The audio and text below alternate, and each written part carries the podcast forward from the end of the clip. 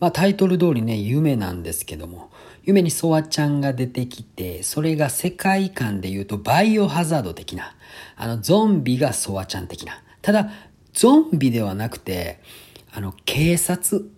警察がソワちゃん。でも、全員警察がソワちゃんの格好してるんですよ。